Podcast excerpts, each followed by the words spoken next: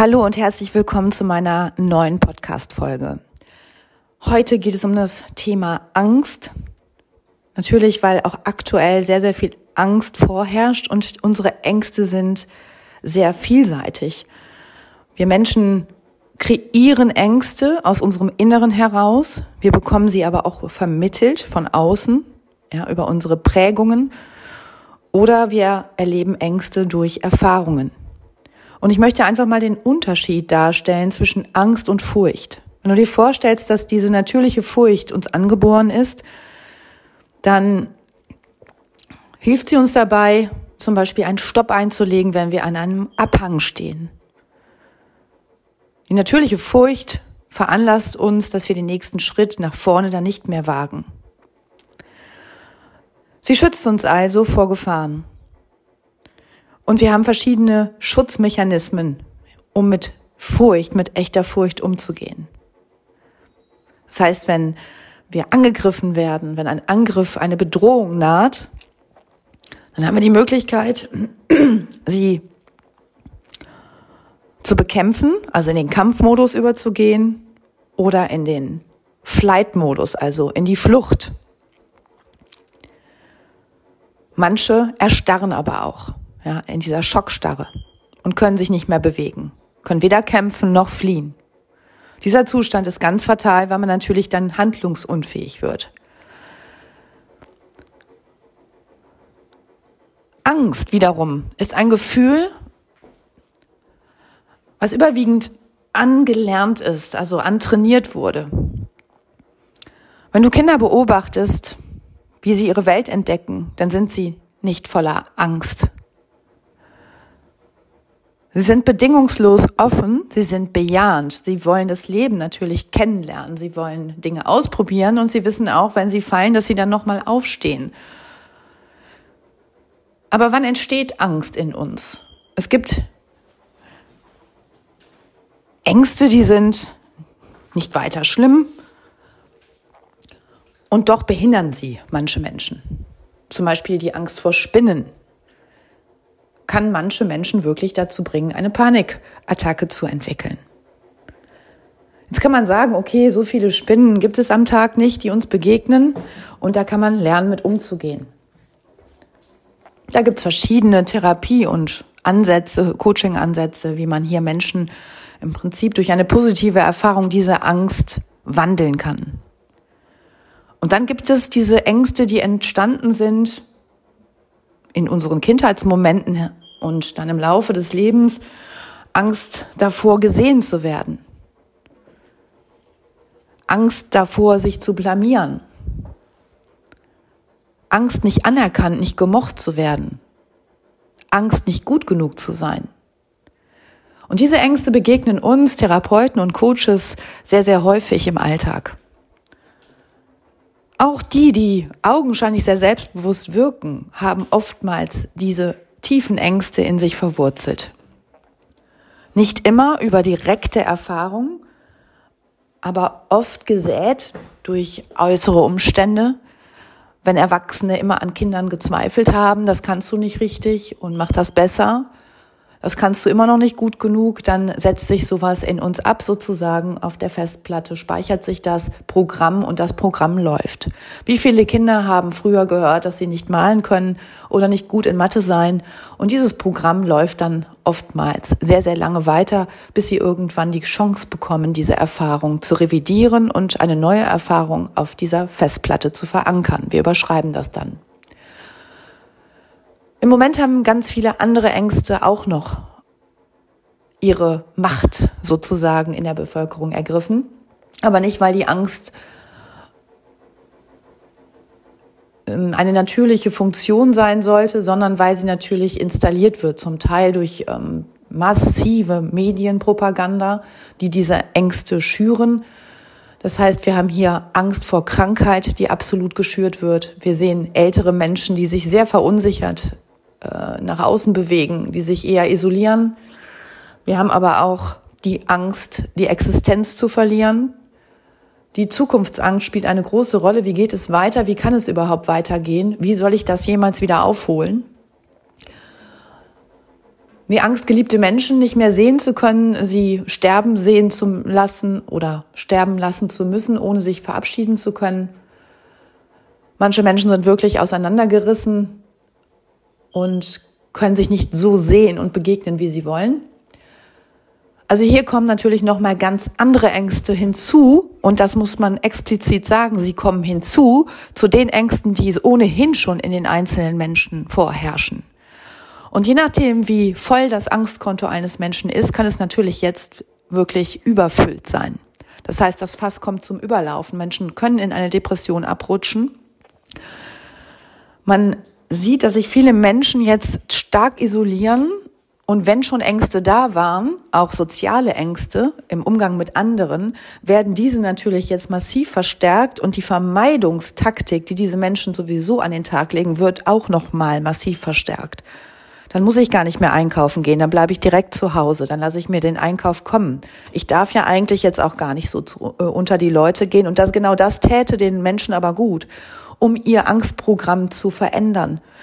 Jetzt wird dieses Angstprogramm noch zusätzlich verstärkt. Also Menschen, die eh schon sich stark isolieren und nicht gerne im Kontakt mit anderen sind, haben natürlich jetzt die Gelegenheit dazu, dieses Verhalten noch mal weiter zu kultivieren.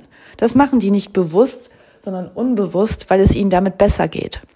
Jemand, der Angst hatte, in Menschenmengen sich zu bewegen, hat natürlich jetzt die große Gelegenheit für sich, gar nicht mehr sich unter Menschen bewegen zu wollen, selbst wenn genug Abstand gehalten werden könnte, weil die Information, dass es ja eigentlich auch nicht gut ist, sich in Kontakt zu befinden, jetzt dieses Ursprungsgefühl verstärkt und triggert. Also im Prinzip bekommen sie eine Bestätigung für das, was ohnehin schon vorher stattgefunden hat in ihrem Gefühlsleben.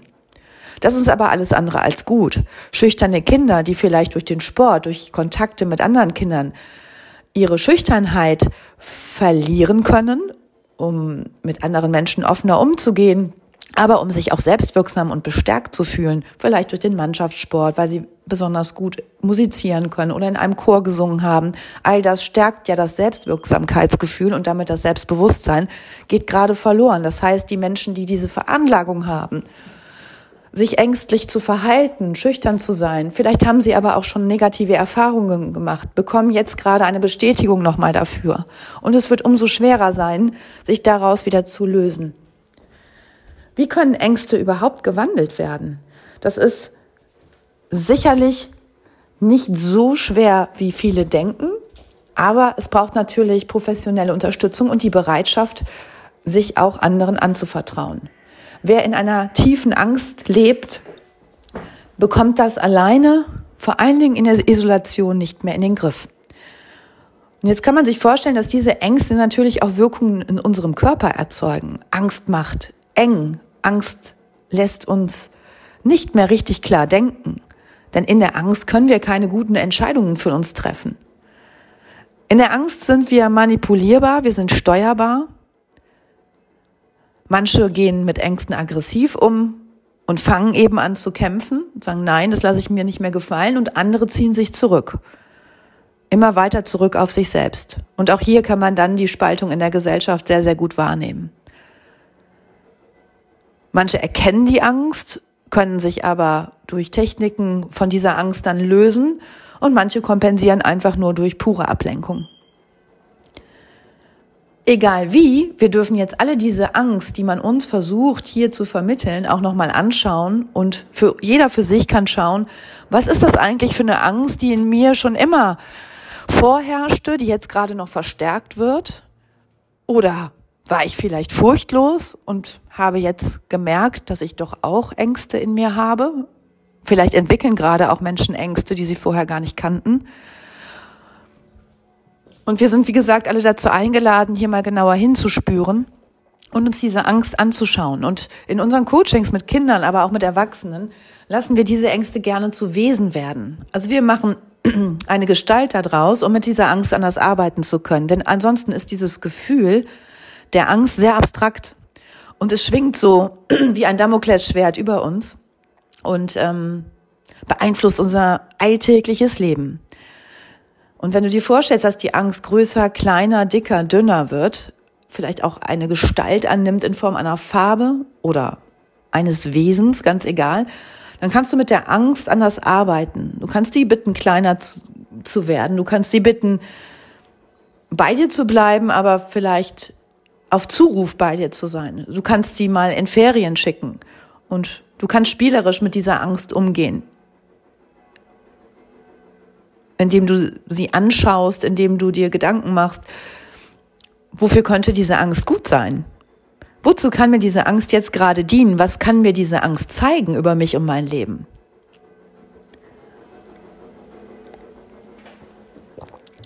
Und am Ende des Tages können wir uns alle fragen, ist diese Angst wirklich real? Also ist sie berechtigt, dass wir eine wirkliche Furcht haben? Oder ist sie eventuell in Anführungsstrichen nur von äußeren Umständen manipuliert oder entstanden und dann können wir uns natürlich auch Techniken überlegen, wie wir diese Angst weniger werden lassen. Das Ziel von uns Therapeuten und Coaches, die sich mit Ängsten und Angstzuständen befassen, ist es, den Menschen mehr Lebensqualität zu geben und den Leidensdruck zu lindern. Wer unter Angstzuständen leidet, der weiß, wie anstrengend es ist, Angst zu haben. Und er weiß auch, dass Angstzustände zu körperlichen Erschöpfungszuständen werden können. Denn es dreht sich alles dann um diese Angst und die Angst vor der Angst, die dann dazukommt. Und das tut nicht gut, das zerrt Kraft, das kostet uns Lebensenergie, das stört auch unser gesundes Immunsystem bei seiner Arbeit und es macht auch den Kopf nicht mehr klar, weil sich, wie gesagt, alles um diese Ängste dreht und wir dadurch im Prinzip unsere Klarheit verlieren, weil wir nicht mehr so denken können, wie wir wollen und weil vieles absolut von dieser Angst getragen ist, was wir denken und dann auch fühlen. Insofern ist es wichtig, das Angstkarussell zu durchbrechen und sich der Ängste bewusst zu werden, die Ängste aber nicht einfach zu verdrängen, sondern zu sagen, ja, schön, dass du da bist, meine liebe Angst. Ich schaue mir das jetzt mal genauer an. Ich schaue auch mal, wo du herkommst, was du mir damit sagen willst und ob du wirklich real bist, im Sinne dann, dass ich davor Angst haben muss oder Furcht entwickeln muss. Was könnte mir schlimmstenfalls passieren, wenn das und das eintritt? Und ja, wir dürfen uns als Gesellschaft tatsächlich jetzt auch mit den Ängsten vor dem Tod befassen, der täglich durch mediale Berichterstattung angetriggert wird. Und natürlich gehört der Tod zu uns, wie das Leben zu uns gehört. Wir, die jetzt aber gesund sind oder vielleicht bereits körperliche Beschwerden haben, dürfen uns aber schon fragen, ob wir lebendig begraben sein wollen. Ob wir dieses Leben in Isolation, in Stagnation, in Ohnmacht verbringen wollen oder ob wir dieses Leben, solange wir leben, bestmöglich für uns gestalten wollen. Es lebenswert zu gestalten sollte unser Anspruch sein und kann unser Anspruch wieder werden. Dazu gehört manchmal ein bisschen Mut.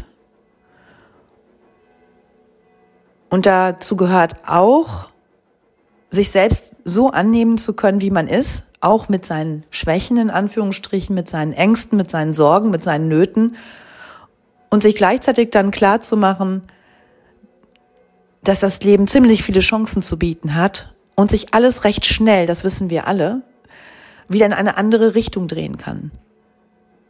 Wie oft hat man Pläne gemacht, während das Leben passiert ist?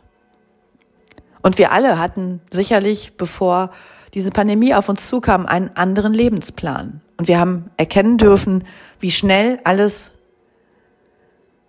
sich verändert, wenn ein anderes Ereignis mehr Energie mit sich bringt. Ich wünsche dir, dass du dir über deine Ängste bewusst wirst, dass du sie annimmst, so wie sie sind, und dass sie dir eine Hilfe sind, wieder in deine Kraft zu kommen. Und dass du sie vielleicht auch mit Hilfe von professioneller Hilfe lernst zu überwinden und sie nicht weiter verdrängst oder bekämpfst, sondern im Gegenteil einlädst dir zu sagen, worum es hier wirklich geht. Es gibt einen kleinen Satz von Schulz von Thun, dem Kommunikationspsychologen, da wo die Angst ist, da geht's lang.